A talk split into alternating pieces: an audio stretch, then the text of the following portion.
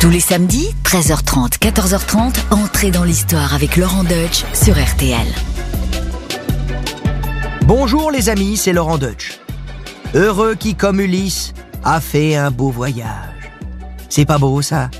Alors j'ai hésité à introduire ce récit en fredonnant Voyage, voyage de Désirless, mais je chante comme une casserole. Et puis, rien ne vaut un peu de poésie pour adoucir ce monde de brut. Car vous l'aurez compris, aujourd'hui, je vais vous parler d'un voyageur. Le voyageur par excellence, Marco Polo. Dans la seconde moitié du XIIIe siècle, ce marchand vénitien a parcouru la route de la soie jusqu'à la cour du Grand Khan, où il est devenu une sorte d'ambassadeur explorateur dans les contrées les plus reculées de l'Orient. Son voyage extraordinaire a duré un quart de siècle. C'est un périple, que dis-je, une odyssée digne d'Ulysse qui a fasciné le monde entier grâce au Livre des Merveilles, le fabuleux récit de ses pérégrinations en terre inconnue. Un véritable best-seller du Moyen Âge. Sa vie d'aventure est entrée dans la légende. Mais justement, quelle est la part de légende et quelle est la part de réalité dans le récit du Vénitien? La question s'est toujours posée, depuis ses contemporains jusqu'aux historiens de nos jours. Marco Polo lui-même sentait bien qu'il passerait pour un affabulateur. Il a d'ailleurs dit, je le cite, Je n'ai pas écrit la moitié de ce que j'ai vu, car je savais qu'on ne me croirait pas. C'est dire si son voyage avait de quoi décoiffer l'Occident chrétien en plein Moyen Âge. Alors, Marco Polo, grand voyageur ou beau parleur? Eh bien, c'est ce que nous allons voir maintenant. De la lagune de Venise aux confins de l'Orient, je vous emmène sur les traces du saint patron des globetrotters. Entrez dans l'histoire sur RTL. RTL, entrez dans l'histoire. Avec Laurent Deutsch.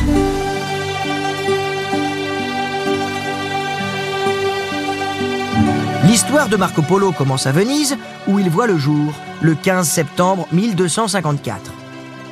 À cette époque, la Sérénissime est en plein essor. La Sérénissime, c'est comme ça qu'on appelle Venise. Et c'est même le début de sa grande apogée, car la République maritime vient de s'emparer de Constantinople suite à la quatrième croisade, lancée tout juste 20 ans avant la naissance de Marco Polo. Constantinople est alors le principal point de transit des marchandises en provenance d'Orient. Des denrées rares et précieuses telles que la soie, les épices, le lin, l'ambre ou encore la porcelaine. Ainsi, les négociants vénitiens bâtissent d'immenses fortunes grâce à un réseau commercial tentaculaire dans des villes de Syrie, de Palestine, de Crète et de Chypre. Et encore aujourd'hui, vous pouvez observer à Venise des ornements architecturaux d'inspiration orientale sur les façades de certains palais, comme le magnifique Palais des Doges. Marco Polo est justement issu d'une famille de négociants prospères qui a pignon sur rue, enfin, pour le coup, il vaut mieux dire pignon sur canal. Son père Nicolo et son oncle Matteo partent en 1260 pour le quartier vénitien de Constantinople où il possède plusieurs comptoirs. Le petit Marco n'a que 4 ans et sa mère meurt prématurément quelques années après le départ de son père et de son oncle. Alors, il est élevé par son grand-père, André Apollo, ancien marchand lui-même. Marco ne reverra pas de sitôt son père ni son oncle, car un an après leur départ, Constantinople est reprise par l'Empire de Nicée, vestige de l'Empire byzantin. Et au lieu de rentrer bredouille à la casa, Nicolo et Matteo Polo décident d'aller chercher des débouchés commerciaux en Asie centrale sur les bords de la mer Noire. Ils poussent leur périple jusqu'en Chine sur la fameuse route de la soie. C'est ainsi que l'on appelle depuis l'Antiquité ce réseau de routes terrestres et maritimes qui relie l'Europe à la Chine. Et c'est pas une promenade de santé, arriver à pied par la Chine. Alors là, il y a une petite contrepétrie, mais je ne vais pas la répéter. Les voyages au XIIIe siècle, suffit pas de booker un vol sur une application et de réserver un appart sur Airbnb. Pas du tout, tout est beaucoup plus compliqué. Il n'y a pas vraiment de carte, déjà, et encore moins de GPS. Ça peut prendre plus d'une année aller et retour. Enfin, quand je dis retour, si on en revient. Car il faut traverser des territoires hostiles, peuplés de Tartares. Les Tartares, c'est ainsi que les Occidentaux appelait les peuples tatars et mongols d'Eurasie, sans s'embarrasser de distinction. De toute façon, généralement, ils se faisaient étriper. Oui, car les hordes de brigands tartares ont la fâcheuse réputation de semer la mort et la désolation sur leur passage. Alors, s'aventurer dans ces contrées, c'est un coup à vous faire hacher menu au détour d'un chemin paumé des steppes. Et vous l'avez compris, vous finirez votre périple en steak. Tartare, bien entendu. Non, non, mais restons sérieux, c'est un périple compliqué. La route de la soie, elle est longue, dangereuse. En plus, les marchandises passent par de nombreux intermédiaires dans un complexe agglomérat de tribus qui sont toutes sous la domination de l'Empire mongol qui, à la fin du XIIIe siècle, atteint son apogée. En effet, il s'étend de l'est de la Chine jusqu'à la mer Noire. C'est tout simplement le plus vaste empire de tous les temps. Nicolo et Matteo Polo vont aller rencontrer l'empereur mongol en personne, le très puissant Kubilai Khan, petit-fils du célèbre Genghis Khan. Imaginez un instant ce que peuvent ressentir les deux Vénitiens en entrant dans le palais impérial et en allant s'incliner devant le grand Khan, avec ses longues moustaches en pointe, assis sur son trône orné de jade. Vous imaginez un peu la scène? Mais qu'est-ce qu'on peut bien dire dans ces cas-là? Vous imaginez les deux Vénitiens? Ciao bello, come sta? Noi siamo di Venezia, hein? Oui, enfin, ils ont dû dire un truc dans ce genre-là, quoi. Avec évidemment un peu plus de déférence, car Kubilai Khan est un empereur conquérant et ambitieux, mais relativement éclairé. Il aime bien accueillir à sa cour des Européens et nouer des relations diplomatiques avec eux. En gros, il a dû répondre quelque chose comme Benvenuti, amici miei. Enfin, peut-être pas en italien. Mais par contre, il va proposer à Niccolo et Matteo Polo le monopole de toutes les transactions commerciales entre la Chine et la chrétienté. Sympa le mec, hein ça se refuse pas ça. D'autant plus que Kubilai Khan n'a pas de grandes exigences en retour. Il demande juste aux deux Vénitiens de revenir accompagnés de 100 savants, des prêtres surtout, ainsi que des artistes, pour approfondir sa connaissance de l'Occident chrétien. Il est ouvert d'esprit, le grand Khan. Il soutient le bouddhisme, certes, mais il veut en savoir plus sur la religion chrétienne et la culture européenne. Il lui faut donc 100 savants, pas un de plus, pas un de moins. Qu'à cela ne tienne, Votre Altesse, s'empresse de répondre Nicolo et Matteo, on va vous trouver ça. On fait le voyage et on revient. Mais bon, là, il va falloir être patient.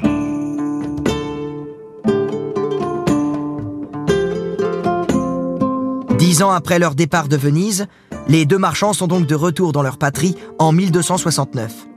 Ils ont dû le trouver bien grandi, le petit Marco. Il a maintenant 15 ans. C'est un jeune homme, et on l'imagine écouter avec émotion le récit des péripéties de son oncle et de son père. C'est décidé, il fera partie du prochain voyage. Un voyage qui entrera dans l'histoire.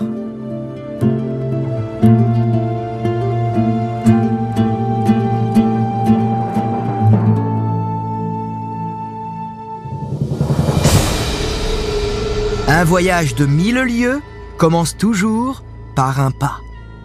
Ça, c'est un proverbe chinois, et c'est vrai. Ce premier pas qui coûte tant vers son voyage extraordinaire, le Marco Polo le franchit en l'an de grâce 1271, soit trois ans après le retour de son père et de son oncle. Trois années entières ont donc été nécessaires pour préparer le second voyage. Pourquoi aussi longtemps, me direz-vous? Ben, Souvenez-vous, lors du premier voyage en Chine, l'empereur mongol Kubilai Khan avait accordé un monopole commercial au clan Polo, en émettant une exigence. Revenir à la cour accompagné de 100 prêtres pour causer théologie. Et ça, ça n'a pas été une mince affaire. Il fallait obtenir l'agrément du Saint-Siège. Or, le siège était vacant. Car le pape Clément IV est mort pendant le voyage retour de Nicolo et Matteo Polo. Ils ont donc dû attendre. Attendre quoi? Bah, l'élection d'un nouveau pape. Et ça a traîné, c'est le moins qu'on puisse dire.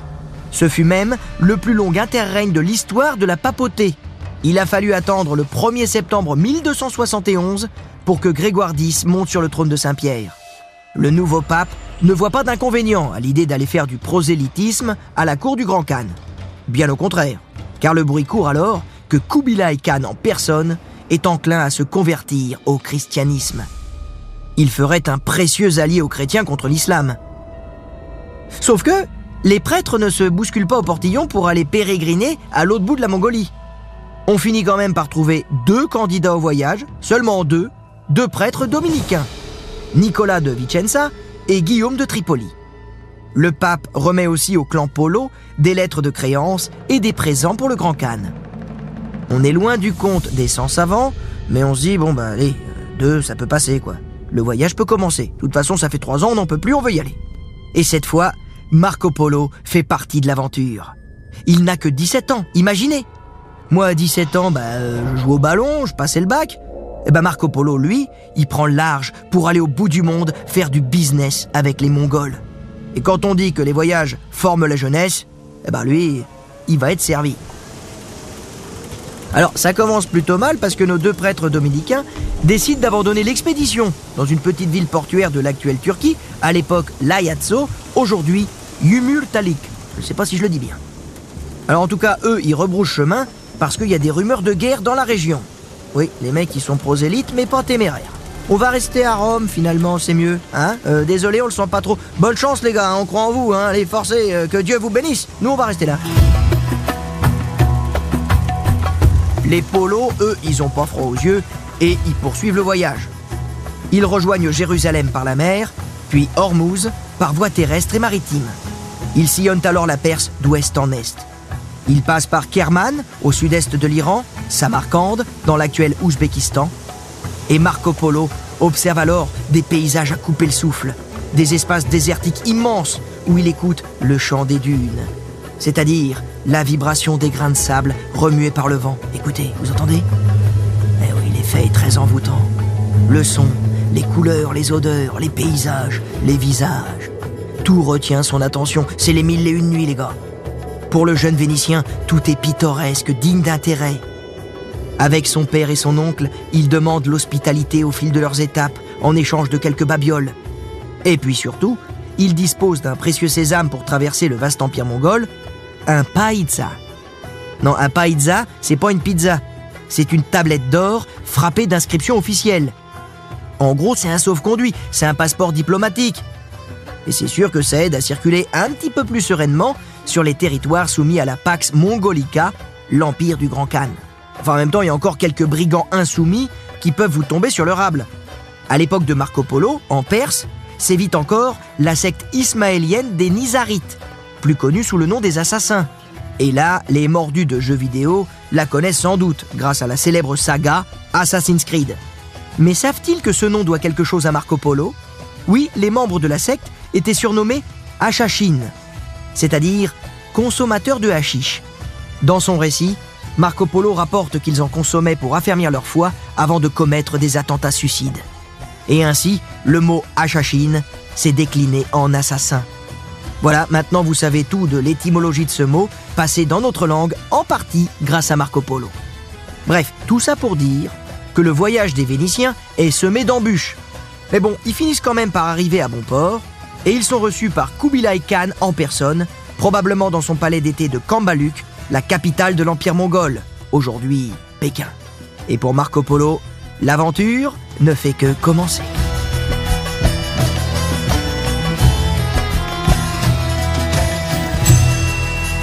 Après son long voyage jusqu'en Chine, Marco Polo, son père, son oncle, sont accueillis chaleureusement à la cour impériale de Kubilai Khan.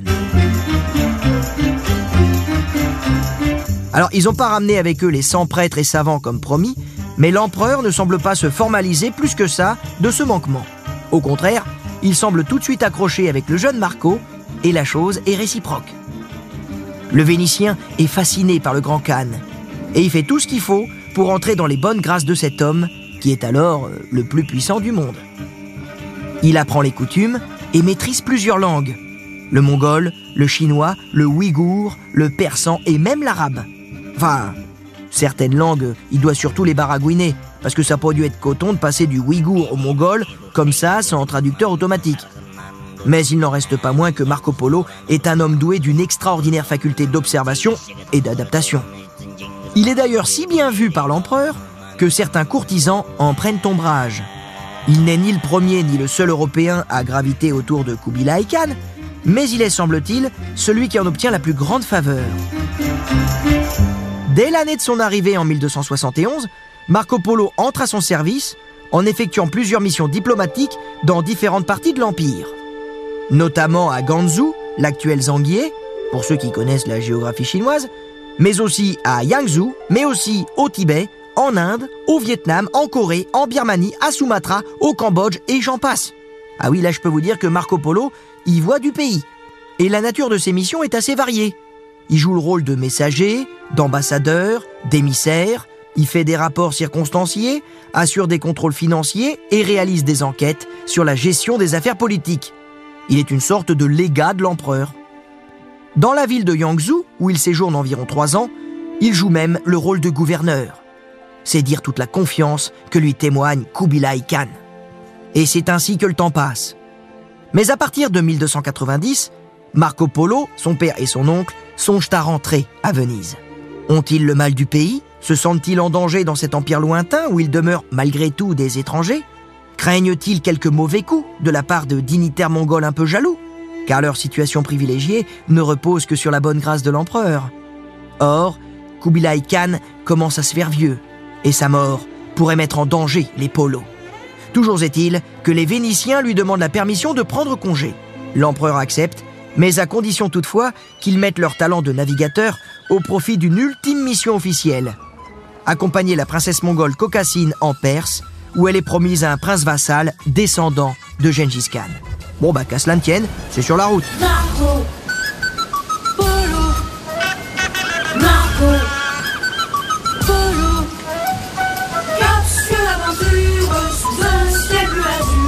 Marco Polo et les siens mettent les voiles et prennent le large avec la princesse à bord. Mais ce voyage retour va être semé d'obstacles. En 1292, les voyageurs sont bloqués par la mousson d'hiver et ils doivent faire escale pendant cinq mois sur l'île de Sumatra. Ils parviennent enfin à débarquer en Perse au printemps suivant et à livrer la princesse à bon port. Ils séjournent cinq mois de plus et se font dépouiller une partie de leur fortune. Finalement, en 1295, après maintes péripéties, les polos sont enfin de retour dans leur patrie, sains et saufs. Ça tient du miracle. Leur voyage a duré un quart de siècle. Alors forcément, quand ils débarquent à Venise, ils sont méconnaissables. Marco Polo avait une quinzaine d'années au départ. Il en a 40 au retour. L'aventurier a blanchi sous le harnais. Mais il n'a pas perdu son entrain. Une légende raconte que pour épater la galerie, il aurait donné un grand banquet à sa famille et à ses amis, au cours duquel il aurait revêtu de misérables vêtements tartares avant de défaire les coutures pour extraire des pierres précieuses. Preuve que l'habit ne fait pas le moine. Ces réjouissances nous feraient presque oublier qu'à l'époque, la guerre fait rage entre les deux grandes républiques maritimes rivales, Venise et Gênes. Eh oui, l'adage est bien connu des Vénitiens. Là où il y a de la gêne, il n'y a pas de plaisir. Allez, trêve de calembour. Marco Polo doit faire armer une galère pour participer à la bataille. Et hélas, il est capturé lors d'une escarmouche. Et les Génois l'envoient croupir dans un cachot pendant trois ans. Je dis hélas, mais en réalité, ce séjour en prison est une aubaine pour le monde. Pourquoi? Eh bien parce que Marco Polo va se lier d'amitié avec son compagnon de cellule, un certain Rusticello de Pise.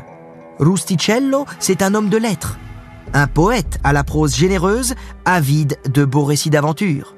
Et en prison, t'as du temps. T'as du temps pour écouter, t'as du temps pour écrire. Et ainsi, Marco Polo va lui raconter dans les moindres détails son épopée. Rusticello va prendre des notes qu'il va compiler scrupuleusement. Et c'est ainsi que va naître l'un des livres les plus célèbres de tous les temps. Le devisement du monde, plus connu sous un autre titre, le livre des merveilles. Oui, euh, le livre des merveilles, c'est quand même plus vendeur. Et bien sûr, ce récit des aventures de Marco Polo va connaître un incroyable succès. On se l'arrache dans toute l'Europe. Il va même devenir le livre de chevet de futurs grands navigateurs, comme Christophe Colomb ou Magellan, à qui il va donner des idées.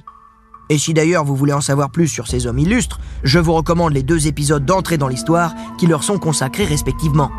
Marco Polo entre véritablement dans la légende grâce à ce livre, car c'est pas le tout de faire un voyage extraordinaire et de vivre des aventures hors du commun, encore faut-il en laisser un témoignage, un témoignage vibrant à la postérité.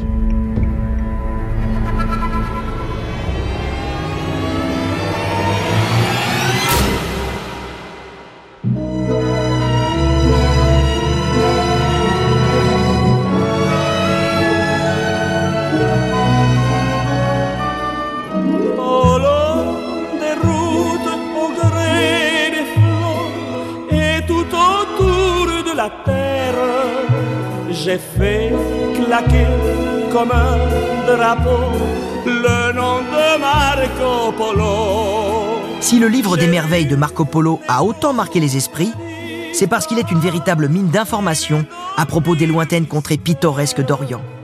Faut quand même s'imaginer qu'au XIIIe siècle, pour l'Européen lambda comme vous et moi, la Chine, c'est le bout du monde, dans tous les sens de l'expression.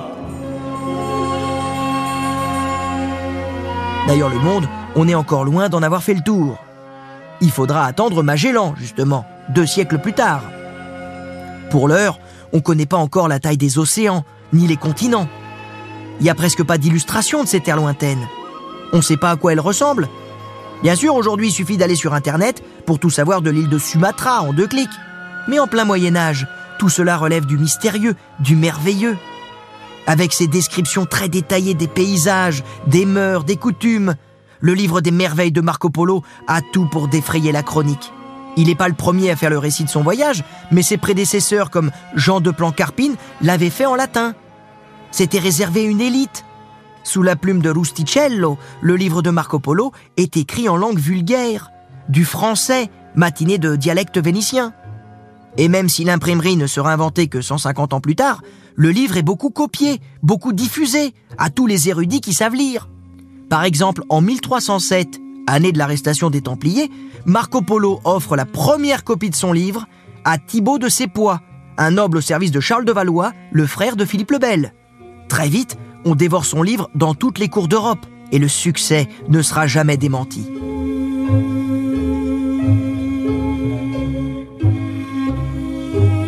En 1430, un voyageur raconte même que la ville de Venise en avait installé un exemplaire attaché par une chaîne dans un lieu public pour que chacun puisse le lire.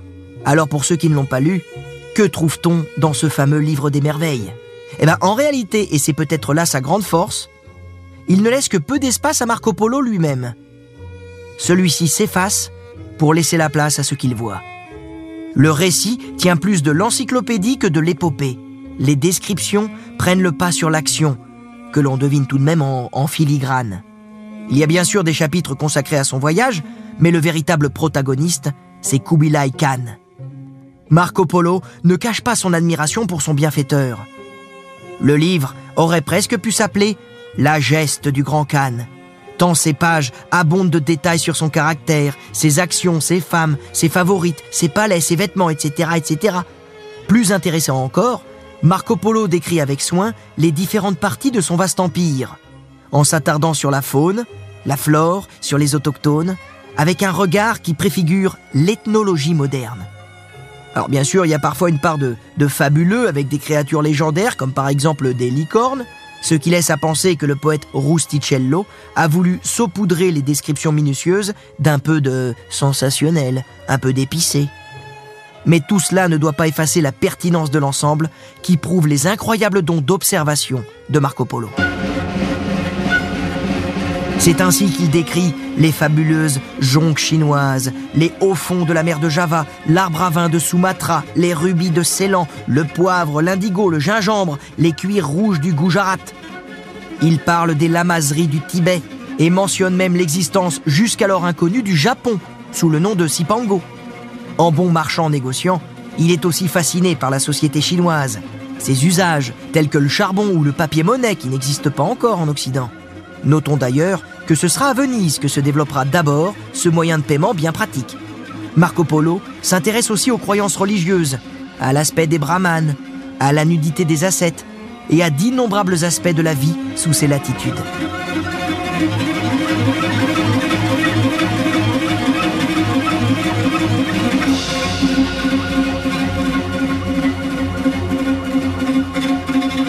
Allez, pour vous faire une idée, je ne résiste pas à l'envie de vous lire un petit extrait du livre des merveilles. Un petit extrait sur le pétrole, dont l'usage sera lui aussi promis à un bel avenir en Occident. Sur cette frontière de vers les Géorgiens, il y a une fontaine d'où sourd une liqueur, telle que cette huile en grande abondance. Point n'est bonne à manger, mais elle est bonne à brûler et pour oindre les hommes et les animaux galeux, et les chameaux pour les urticaires et les ulcères. Et viennent les hommes chercher cette huile de très loin, et toute la contrée alentour ne brûle l'huile que celle-là. Marco Polo pouvait-il s'imaginer que cette liqueur bonne à brûler allait devenir un jour une source d'énergie majeure, l'un des piliers de l'économie industrielle Maintenant, vous penserez un petit peu plus à Marco Polo quand vous ferez le plein à la pompe. Enfin, pour ceux qui peuvent encore se le permettre. Au premier jour de l'année 1324, Marco Polo est un homme riche et célèbre dans toute l'Europe. Mais c'est aussi un vieil homme qui approche les 70 ans. Il est usé par cette longue vie de voyage et d'aventure où il aura tout connu. Les traversées de mer et de désert, les marches épuisantes, les attaques de brigands, les honneurs de la cour impériale du Grand Khan, les années de cachot, la fortune et la gloire. Oui, quelle vie, mes amis, quelle vie que celle de Marco Polo. À présent, rongé par la maladie, il dicte son testament le 8 janvier et s'éteint le lendemain, paisiblement, au milieu des siens, dans sa chère ville de Venise. Il est enterré avec tous les honneurs dans l'église de San Lorenzo. Saint-Laurent, pour ceux qui connaissent. Sa sépulture a hélas disparu suite aux différentes restaurations de l'édifice, mais son souvenir reste impérissable dans la mémoire des hommes. Il demeure pour toujours celui qui a osé s'aventurer en terre inconnue au péril de sa vie pour rapporter à ses semblables un témoignage inestimable, celui qui a favorisé la connaissance de notre vaste monde et des hommes qui le peuplent. Il trône au panthéon de ces grands explorateurs qui ont ouvert la voie à la mondialisation des échanges culturels et commerciaux. Le voyage de Marco Polo a créé un trait d'union entre Orient et Occident. Son livre des merveilles a marqué le début d'un orientalisme fantasmé qui ne fera que croître au fil des siècles suivants. Pourtant, de nombreuses zones d'ombre planent sur son épopée. Certains mettent en doute la véracité de son récit, et cela dès son vivant. Certains le surnomment Il Milione, ce qui peut se traduire par le prétentieux, le hableur, le fier à bras. D'ailleurs, sa maison à Venise porte encore aujourd'hui le nom de Corte del Milione. Alors, Marco Polo serait-il un affabulateur? Certains historiens vont même jusqu'à remettre en doute son voyage et pensent qu'il n'est pas allé au-delà de Constantinople. Il n'aurait fait que rapporter ce qu'il a entendu de la Chine à travers les récits d'autres voyageurs, parce que c'est vrai qu'il n'est pas le seul ni le premier. Au XIIIe siècle, en effet, au moins une trentaine de voyageurs ont rapporté avant lui des témoignages à propos de la Chine. Mais quand même, le récit de Marco Polo se distingue par une abondance de détails, souvent recoupés par des écrits chinois, ce qui bat en brèche les théories révisionnistes. Mais ce qui est sûr en revanche, c'est que le livre des merveilles exagère certains points pour lui donner le beau rôle. Sous la dictée de Marco Polo, le véritable auteur, le pisan Rusticello, était sans doute un peu de Marseille, plus soucieux de sa belle prose que de la véracité des faits.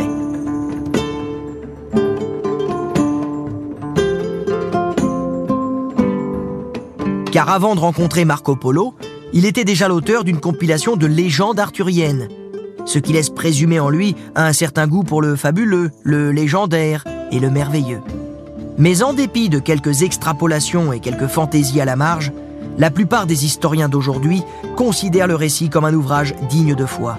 Oui, Marco Polo est bien allé en Chine. Oui, il a été le témoin privilégié du règne de Kubilai Khan. Oui, il a couru le vaste monde comme peu d'hommes dans l'histoire. En réalité, ce qui déconcerte le lecteur, c'est surtout le fait qu'un seul homme ait pu voir et vivre tant de choses. Ça paraît extraordinaire. Mais cela peut tout simplement s'expliquer par le fait que Marco Polo était lui-même un homme extraordinaire.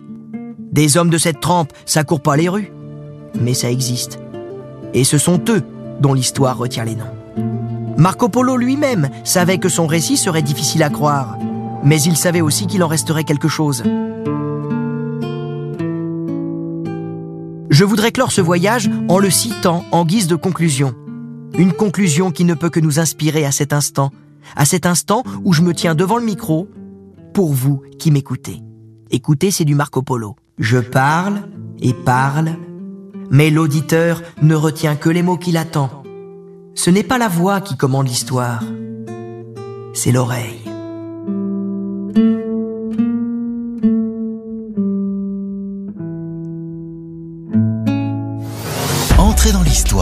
Laurent Deutsch sur RTL.